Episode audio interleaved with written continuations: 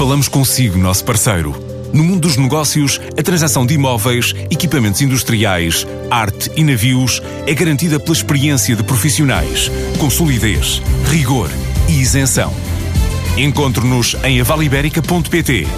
A Vale Ibérica, porque é de leilões que estamos a falar.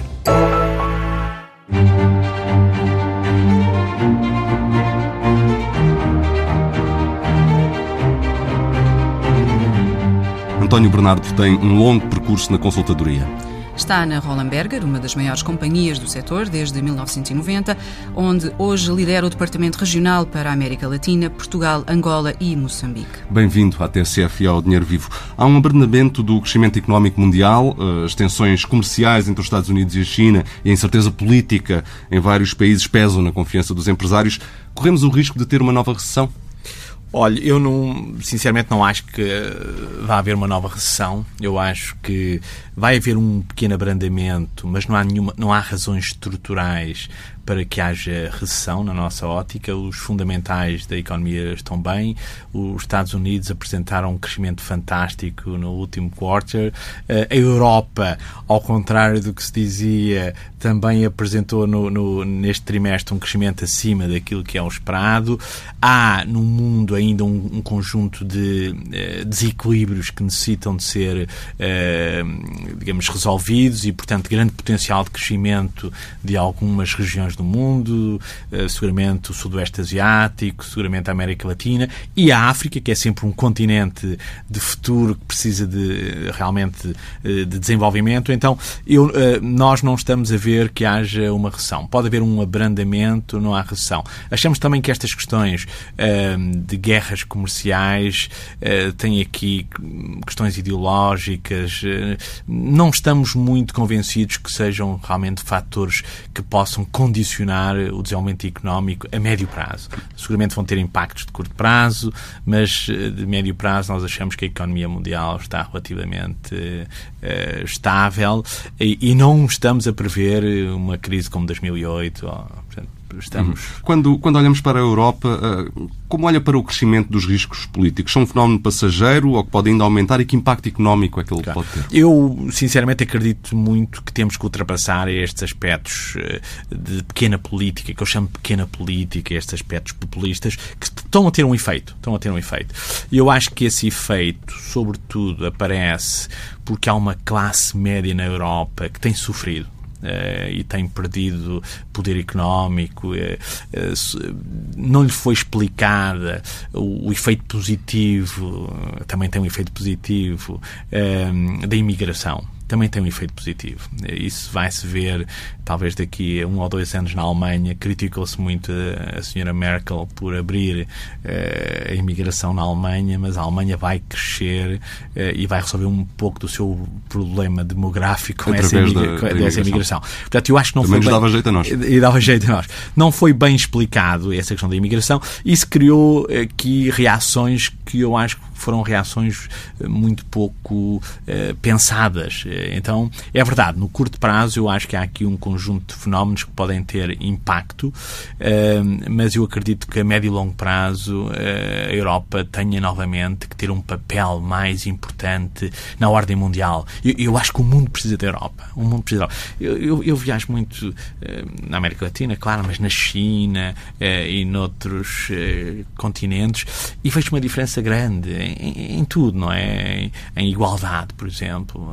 É verdade que temos ainda desigualdades na Europa, mas quando comparamos com a América Latina, ou quando comparamos com a China, ou quando comparamos com a Índia, não é? Que são, que são os países emergentes de crescimento, eu acho que há décadas décadas de, de, de, diferença ainda para chegarem ao nível da Europa.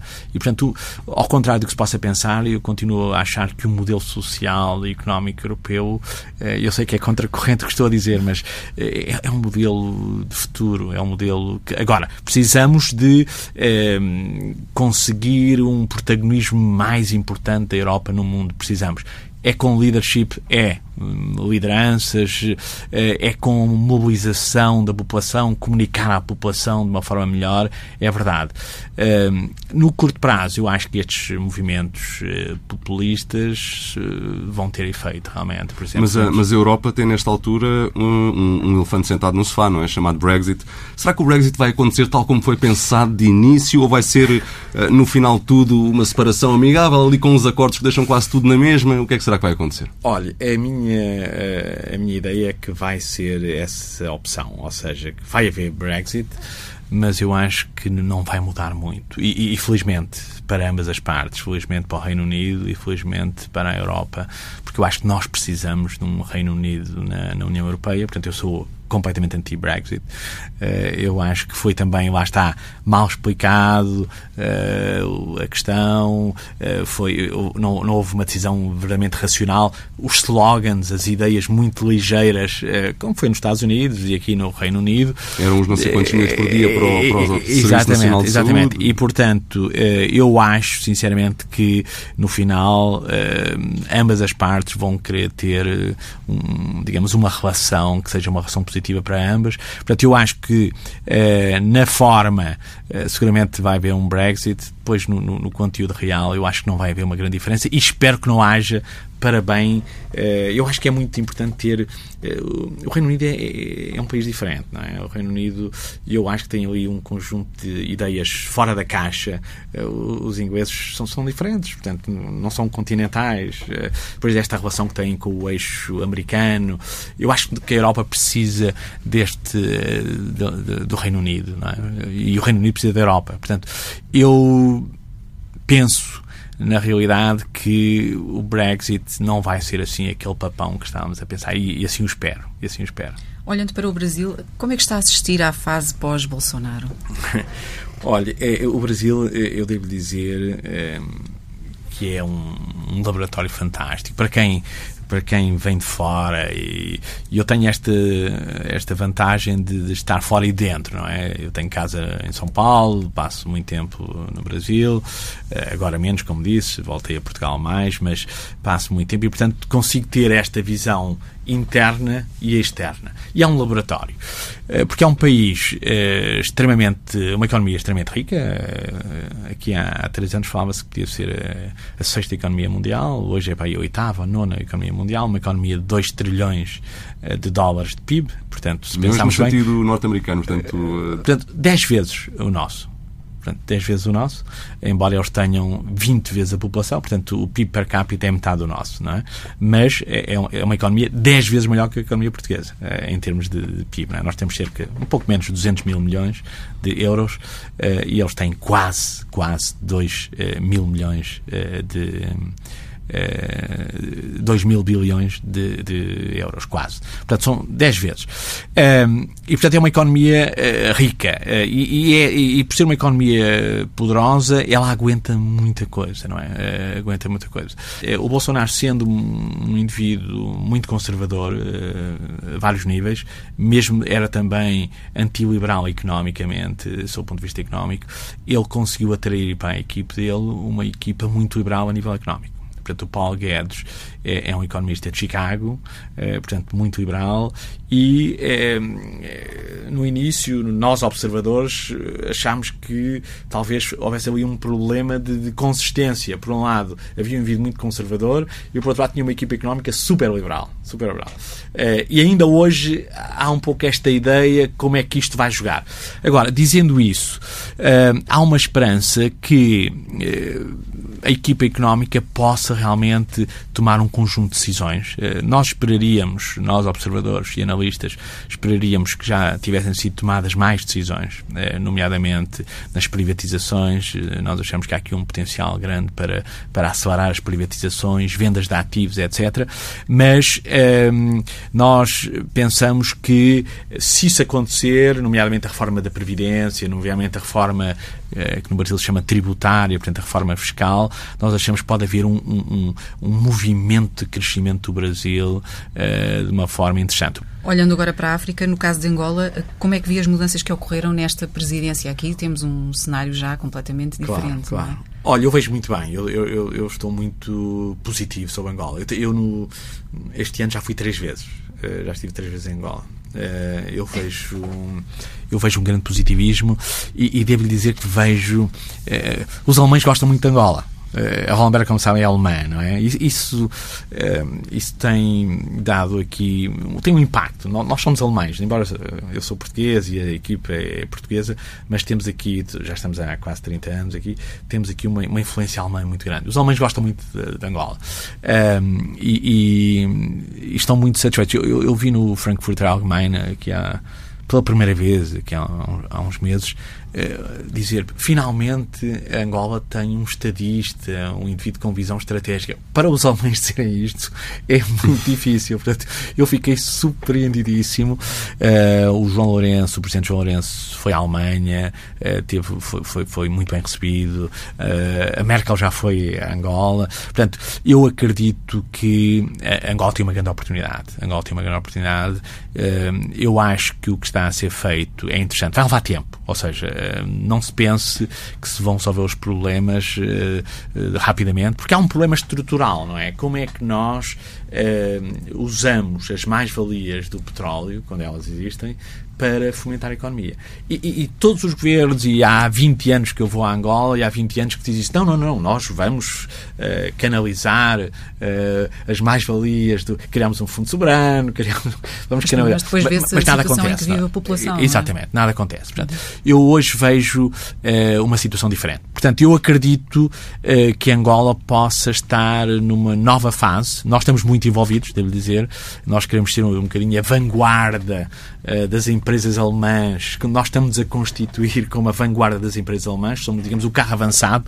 Vamos analisar, vamos falar com empresários eh, angolanos, com o governo, para preparar uh, a entrada destas empresas alemãs. Está, está, a correr bem, está a correr bem. Uh, há um, uma nova visão da Alemanha sobre Quais Angola. são agora as principais áreas em que isso...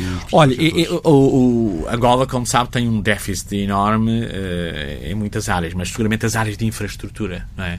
são áreas básicas para desenvolver o país. Por exemplo, eletricidade, energia, é, é, é básico, não é? é? Porque senão as empresas não podem produzir, senão as pessoas têm que ter geradores em casa porque há cortes de eletricidade, portanto, eh, a energia é, é muito importante. As infraestruturas, tudo tem a ver com uh, estradas, ferrovias, eh, aeroportos uh, são importantes. E depois questões básicas, uh, mais de cariz social, que eu penso que vão ser muito importantes, como seja a educação.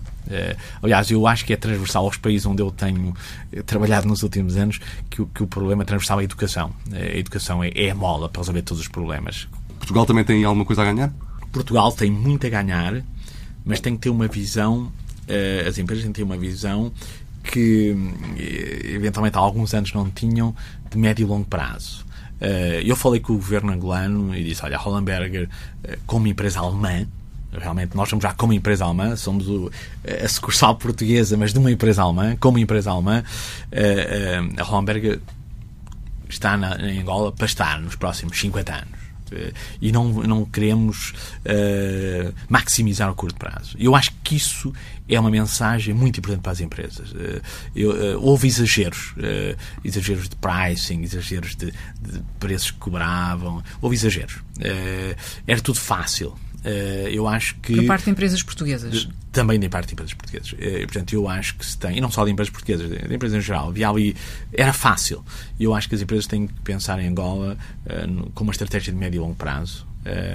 e pensarem que têm que ajudar a construir e a desenvolver o país. Por exemplo, por exemplo, uma questão que achamos fundamental é a formação de quadros angolanos.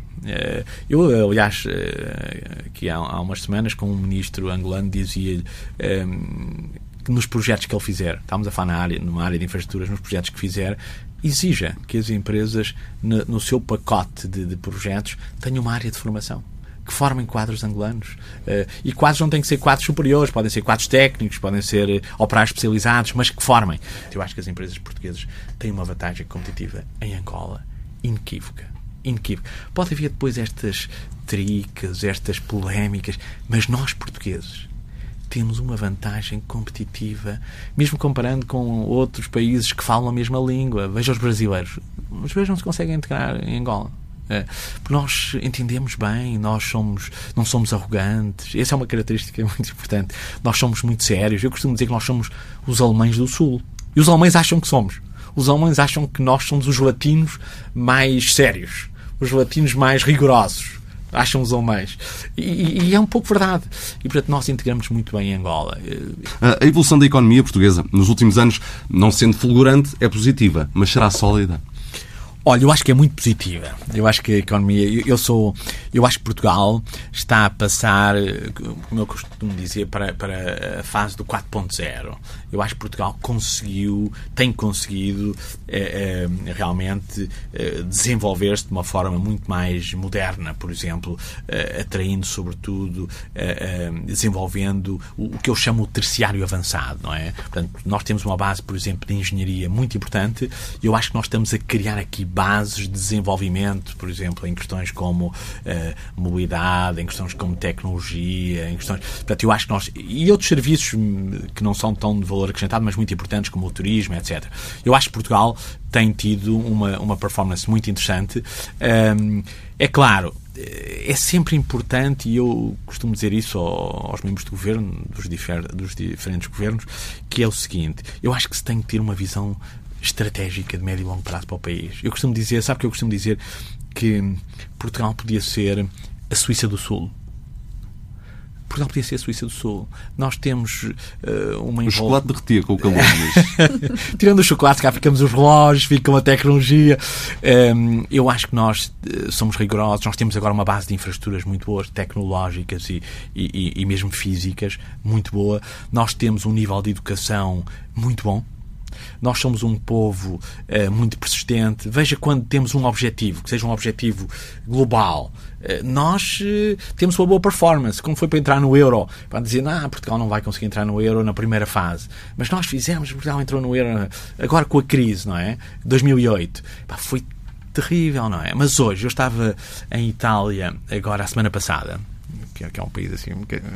Eu sou casado com uma italiana, portanto, eu estava em Itália né, e, e, tenho família lá e vou muito a Itália. Estava em Itália e dizia-me assim um amigo: Epá, Portugal é um case study.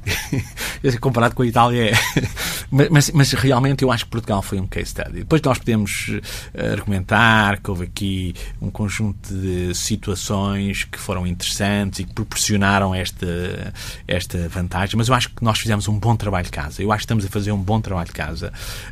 Agora, é talvez a altura de nós pensarmos uh, a 20, 30 anos uh, mais. Nós temos já infraestruturas, nós temos já um crescimento acima da média europeia, ainda pouco, na minha ótica, ou seja, nós deveríamos estar a crescer claramente acima de 2%. Claramente, acima, 2,5%, 3%. É isso que nós devemos ter. Nós devemos ter que ter uma, uma, uma estrutura económica diversificada ou seja, não se pensa só que os serviços resolvem o problema, nós temos que ter indústria, talvez mais indústria uh, não poluente, indústria mais de tecnologia, mas temos que ter mais indústria, nós temos que ter serviços. Nós, por exemplo, eu acho que podemos aumentar muito mais o nosso peso na agricultura. Nós estamos em contraciclo com muitos mercados, ou seja, nós conseguimos ter uh, culturas que aparecem no mercado mais cedo que os outros, estamos aqui próximo. Portanto, eu acho que há aqui um conjunto de aspectos uh, muito relevantes. Portanto, eu sou muito positivo, eu estou muito positivo sobre o desenvolvimento de Portugal, especialmente se nós conseguirmos esta, esta, implementar esta visão estratégica, uh, o que é que queremos de Portugal. Mas temos uh, ou não ainda uma economia assente em salários baixos uh, e numa grande pressão sobre a classe média? temos, ainda temos. eu acho que hum, há ainda aqui um problema muito importante de desigualdade em Portugal. E, e, e, de assimetrias. Eu acho que temos que combater isso, mas isso só se consegue combater com uh, crescimento económico. Uh, e eu acho que nós estamos numa fase extremamente interessante, por exemplo, para atrair mais investimento internacional. O investimento internacional é muito interessante porque, especialmente se for investimento uh, produtivo, eu vou voltar aos alemães, mas porque os alemães realmente em geral investem muito em, em, em produção, em investimento produtivo. Eu falava aqui há, há meses, fizemos um, uma análise de como atrair mais investimento alemão e fomos analisar com os investidores alemães que estavam.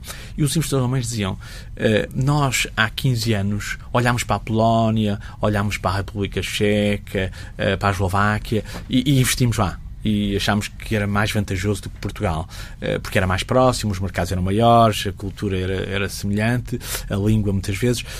E hoje, chega, 15 anos depois, chegamos à conclusão que foi um erro. Portugal tem vantagens comparativas claramente superiores em relação aos países uh, do leste. Eu fiquei extremamente positivo com isto. E então explicava-me um indivíduo de alta tecnologia, uma empresa alemã de alta tecnologia, dizia: olha, 90% do nosso Research and Development, do nosso investigação e desenvolvimento, passavam para Portugal. E sabe porque é que não passamos 100? Não passamos 100 porque senão diziam que o produto já não era alemão, que o produto era português. Mas os senhores têm hoje uma capacidade de gestão que permite que nós possamos ter aqui toda a nossa investigação desenvolvimento. Não é só a produção de mão de obra barata. Portanto, é verdade que ainda temos salários baixos, é verdade que isto se resolve de uma forma mais gradual, mas eh, eu acho que há um grande potencial para, eh, na realidade. Uh, esse, esse, desenvolvimento aconteceu nos últimos anos com uma solução política que foi, que foi nova em Portugal, a chamada geringonça. Uma renovação desta solução seria, do ponto de vista económico, uma boa ideia para o país? Olha, eu, eu, tudo o que dê estabilidade, não é? Eh, eu acho que. Portanto, eu, eu tenho uma visão muito eh, racional independente destas questões. Eu acho que tudo o que dê estabilidade ao país é bom. Eu acho que o, o, Primeiro-Ministro conseguiu realmente criar aqui um, um equilíbrio fantástico. É, tenho que dizer. Ou seja, eu acho que o, o é governo anterior. Um study, o governo, é? é um case study. O governo anterior eh, preparou Uh, fez todo o aspecto difícil de, de, de preparar a saída uh, da recessão, mas este governo fez uh, esta, esta, arquitetura que funciona e funciona bem. e hoje é verdade, hoje é um case study, mesmo na Europa. Eu, eu estou convencido que tudo que seja estabilidade é bom. É claro, eu, eu acho será muito que dá para fazer uma sequela desta geringonça? Pois, isso acontecer? eu, eu devo dizer funcionar? que eu, eu, sempre, eu sou sempre eh, mais adepto do, do, dos consensos ainda maiores. Portanto, eu, eu, eu, olho, mais uma vez vou olhar, olhar, para a Alemanha, eu olho para a Alemanha e acho interessante como é que eles conseguem fazer ali um, centrão, não é? Mas é aquela questão do Bloco Central. O Bloco Central, eu, eu acho. Portanto, Hoje já não há uma pressão tão grande, uh, já não há problemas assim tão, tão grandes, uh, eventualmente, mas eu, por exemplo, no início, uh, quando o Primeiro-Ministro, neste, neste mandato, eu pensei que, um, um digamos, um, um centrão podia ser uma solução. Mas ele mostrou que eh, com um governo minoritário e com apoio parlamentar que ele consegue, digamos, aprovar as medidas principais e consegue um grande equilíbrio. E, portanto, eu não me admiraria que pudesse haver uma repetição desta geringonça, talvez com uma arquitetura um bocadinho eh, diferente, mas pudesse haver. Eh, Centeno, o Ministro das Finanças, em todo o caso, tem tido aqui um, um problema relacionado com um novo banco que tem pesado nas contas públicas. Uh, vê que estas surpresas no setor financeiro uh, poderão continuar ou é um setor que já está mais estabilizado? Olha, eu acho que a limpeza dos balanços dos bancos já se fez em grande parte. E bem, ou seja, a pessoa diz, ah, houve a recapitalização. Eu acho que foi bom. Não há economia saudável, não há economia que possa crescer sem ter bancos fortes. Eu acho que a grande limpeza já se fez uh, nos bancos e eu acho que agora os bancos vão ter que entrar numa nova fase. E já estão a entrar. Uh, como sabem, nós trabalhamos muito com, com, com, os bancos, com bancos grandes e bancos médios, e achamos, já estamos a perspectivar uma nova fase de desenvolvimento. Ou seja, a grande limpeza já foi feita, agora é crescimento, é novos modelos de negócio, é investir. Os bancos tiveram alguma dificuldade em, em, em, investir eh, de uma forma massiva. Por exemplo, os bancos europeus eh, foram um pouco mais eh, rápidos no investimento, por exemplo, na digitalização. Mas eu vejo já, e vão sair aí brevemente algumas novidades interessantes, bancos portugueses já com ideias muito interessantes e com modelos de negócio muito inovadores. Portanto, eu acho que foi feito um bom trabalho de casa custou, custou, mas tinha que custar. Mas ainda tinha existe um grande nível de crédito mal parado, carteira mal parado, apesar das vendas que têm sido feitas, e por outro lado também eh, eventuais necessidades eh, de novas ajudas eh, na parte do novo banco. É, nós hoje estamos e com 8 8,2% de crédito mal parado sobre, sobre o total de créditos, eh, que já estivemos em 16, 17, portanto eh, houve aqui uma redução, mas ainda estamos, como diz, e, e, bem, ainda estamos acima, ou seja, eh, nós deveríamos estar aí na casa dos 5%, ainda estamos acima. Um, eu acho que o que se venha a fazer agora uh, já é menos estruturante. Uh, é, é, natural que ainda seja necessário alguma recapitalização. Portanto, o pior já passou. O pior já passou. O pior já passou. E, e eu vejo, eu vejo um conjunto de iniciativas, aliás, uh, nós estamos a ajudar algumas delas, um conjunto de iniciativas na banca de modernização, de mudar modelos de negócio, por exemplo, fazer associações com fintechs. Nós, o que estamos a propor a alguns bancos é, é realmente. É, não, nós não achamos que haja aqui um problema e as fintechs e os bancos. Eu acho que há aqui uma grande oportunidade para colaboração e nós estamos a fazer isso com alguns bancos. Trazemos nós fintechs e, e, e, ajudamos e fazemos colaborações porque elas são mais rápidas no desenvolvimento, são, são tecnologias mais avançadas e, e, achamos que há uma grande abertura dos bancos. Uns mais do que outros, mas acho que uma grande abertura. Eu acho que nos próximos seis a nove meses vão aparecer modelos de negócio uh, na banca portuguesa muito inovadores felizmente nós estamos a, protagonizar pelo menos duas delas, a ajudar dois bancos com coisas muito inovadoras que vão estar ao nível do melhor que há uh, globalmente. E já terminaram as práticas eh, que se têm vindo a conhecer, que existiram no passado, de concessão de crédito, nomeadamente na Caixa de Depósitos, uh, créditos sem as devidas garantias. Isso está terminado? Olha, nós. Uh nós vemos realmente uma grande preocupação agora nas análises de risco. Eu, eu concordo totalmente consigo. Acho que se fizeram erros muito grandes na, na concessão de crédito, na, na, análise de risco, eventualmente, em alguns casos, com alguma influência até política, eu acho que foi mal. Eu acho que os bancos aprenderam a lição, é? aprenderam a lição.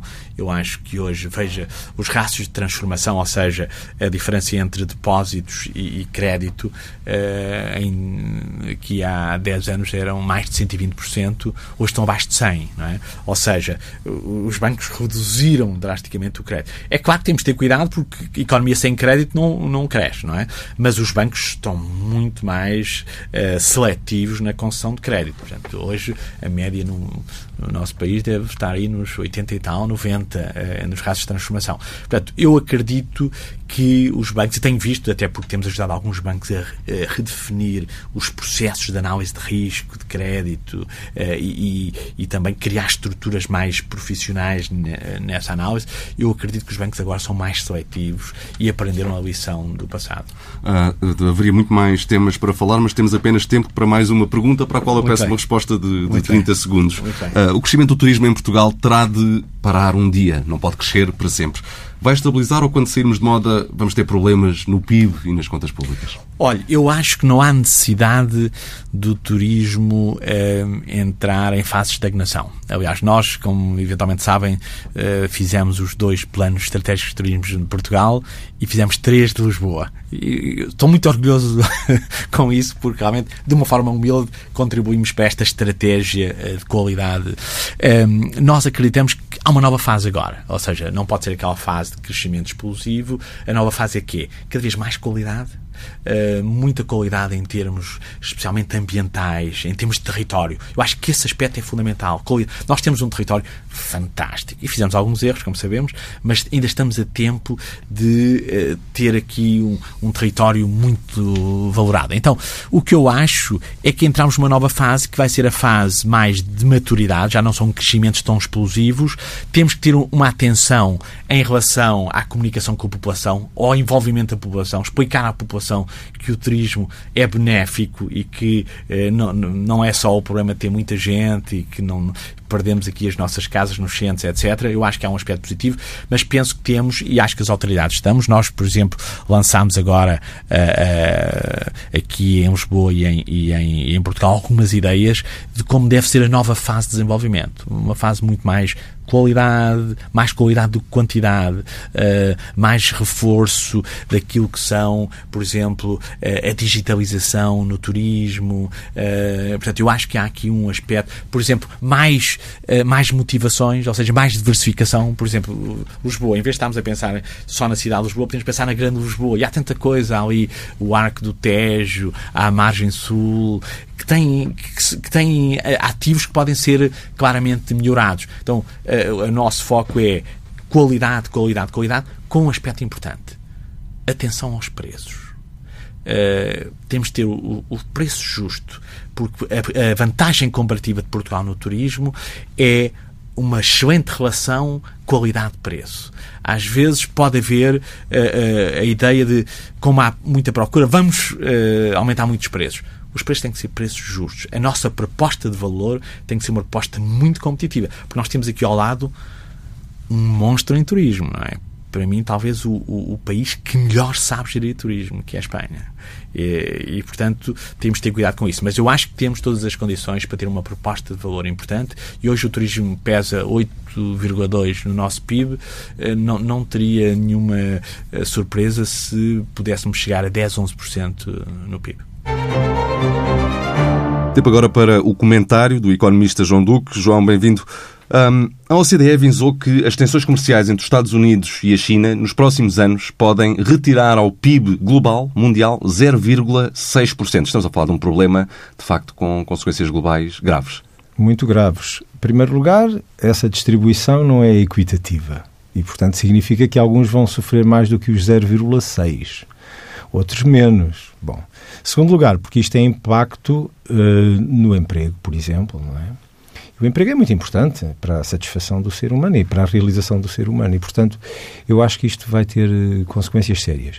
E se agravar ainda por cima, como às vezes agrava a, a distribuição do rendimento, isto é, criando mais pobres e mais ricos, então isso pode criar tensões sociais uh, muito desagradáveis. E, portanto, este tipo de de alertas são alertas que devem fazer pensar quem tem a responsabilidade neste tipo de guerrilha ou de guerra neste momento. Já, eu acho que já é uma guerra clara e aberta e denunciada. O secretário-geral da, da OCDE, o Angel Gurria, dizia uh, isso mesmo, no fundo, quando apresentou estes números, avisava que isto não são só números macroeconómicos, isto são empregos que podem desaparecer e são, é um poder de compra que pode ser uh, uh, reduzido em muitas famílias em, em todo o planeta e, e são vidas que estão em causa são níveis de vidas que estão em causa, não é apenas um número escrito. Não, e, e, e acima de tudo, ou ainda por cima, acumular é a não satisfação, satisfação de determinadas necessidades. No fundo, nós estamos a falar de uma redução do rendimento da atividade que as pessoas produzem, o que, por um lado, significa que há menos rendimento que estas pessoas têm e, portanto, menos receita, mas, por outro lado, menos oferta de produtos. E esses produtos não se fariam, com certeza, para aumentar estoques, é? Não é? Para acumular em cima de uns dos outros. Era para que as pessoas beneficiassem do consumo desses produtos e desses serviços e isso fazê-los, torná-los mais felizes, supostamente. E, portanto, nesse sentido, temos uma, temos uma sociedade que globalmente vai perder com esta tensão entre uh, entre dois grandes players, os maiores players é? do mercado mundial. Isto é um bocado como na família. É? Imagine o pai e a mãe que começam a discutir e não traz felicidade para ninguém, nem cria felicidade a ninguém na família. E ainda por cima, estas tensões acontecem num contexto uh, global de abrandamento do crescimento económico, uh, um pouco por todo o mundo, também na zona euro e em Portugal, e já vamos falar disso, mas uh, um pouco por todo o mundo, que agrava ainda mais as consequências deste problema. Agrava e tem algum efeito, não de espiral alargada, mas a espiral concentrada, espera-se. E, portanto, há um efeito que de de feedback, não é? Portanto, aquele efeito que o facto dos Estados Unidos eh, exportarem menos, têm menos rendimento, produzem menos, vão exportar menos e por aí fora. E, portanto, há este efeito agregado. Uh, e, uh, em princípio, nós também iremos sofrer por tabela, Aliás, digamos assim. A, a, própria OCDE já disse isso mesmo também no, no, mesmo dia em que libertou as próximas estimativas globais, também fez previsões para cada um dos Estados que compõem a OCDE, incluindo Portugal, e, no que diz respeito ao nosso país, a OCDE fez, revisões, fez uma revisão em baixa do, da previsão de crescimento do PIB, uma, uma revisão em alta uh, do déficit e avisou uh, para o abrandamento das exportações, e isto tem tudo a ver com o tema que estávamos a discutir anteriormente, por força do menor ritmo de crescimento dos principais parceiros comerciais de Portugal. Sim, e, e, eu volto a reforçar o seguinte: quando nós avaliamos ou analisamos a decomposição do PIB português pelos vários grandes componentes, o consumo, o investimento, as exportações, menos as importações, Uh, e quando fazemos retirar as importações dos vários componentes para ver o que é que fica em termos líquidos nacionais, é? portanto, o que é que é o contributo exclusivamente nacional de valor acrescentado deste rendimento, percebemos uma coisa curiosa: é que a parte do consumo mais o investimento, isto é, aquilo que é só exclusivamente do mercado interno para o mercado interno, cresce sempre mais ou menos à volta de 1%. Portanto, o PIB português, se nós tivéssemos uma fronteira blindada, estava por nós, só por nós, estávamos a crescer 1% ao ano. Bom, eh, com algumas reticências em função daquilo que é a qualidade destes dados. Mas estes dados são produzidos pelo Banco de Portugal e é a melhor estimativa e única que se conhece sobre o assunto. Qualquer das formas, o que é que isto quer dizer? Quer dizer que aquilo que crescemos acima do 1,1,2% e para os atuais 1,9%, 2,6%, etc., é tudo à custa do valor das exportações. Portanto, é assim, eu, estou confiante relativamente à parte da dinâmica interna da economia. Portanto, não estou à espera que a economia portuguesa caia abaixo de 1% com abrandamentos, mas estou à espera é de reduções significativas no crescimento. Porquê? Porque as exportações vão sofrendo. E vão sofrendo à medida que ficarem mais frágeis e com mais problemas as economias para onde nós exportamos. E São o tema é tão mais importante quando sabemos que, enfim, um crescimento de 1% não é gerador de emprego, não é gerador de uh, um, uma melhoria do bem-estar de vida, do bem-estar uh, das populações. Sim, é, é, basicamente, quer dizer, nós precisávamos de crescimentos muito acentuados para, uh, e particularmente em alguns setores, para passarmos então o paradigma daquilo que foi o nosso modelo de crescimento do emprego.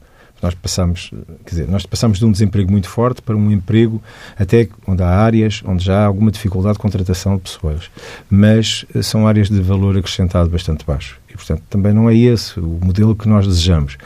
Não é mau para entreter as pessoas, mas não é bom para criar rendimento significativo e para estimular poupanças, etc. Portanto, é uma economia. Para, para terminar e de forma uh, sintética, sei que o professor João Duque trouxe alguns uh, dados novos em relação ao nascimento e à morte de empresas no ano passado. É verdade, apenas só para reforçar esta ideia de que o nosso ciclo de crescimento parece estar a a perder o gás ou a velocidade. E, portanto, neste momento, por exemplo, em março, as novas empresas criadas em Portugal já foram em número inferior às criadas em março do ano anterior. Portanto, nós que estávamos a criar empresas sucessivamente, mês a mês, comparando com o ano anterior, ainda acima desse ano, agora já estamos abaixo. Portanto, é uma sensação de que. É um sinal. A própria atividade, a dinâmica, etc., está a esmorecer. Vamos ver é por quanto tempo e como é que se vai conseguir, pelo menos, estender a plataforma de crescimento relativamente ensoço, diria eu. A Vida do Dinheiro, uma parceria TSF Dinheiro Vivo, entrevistas para escutar na TSF depois da uma da tarde, em permanência em tsf.pt e em podcast, e para ler em dinheirovivo.pt e com o Diário de Notícias aos sábados.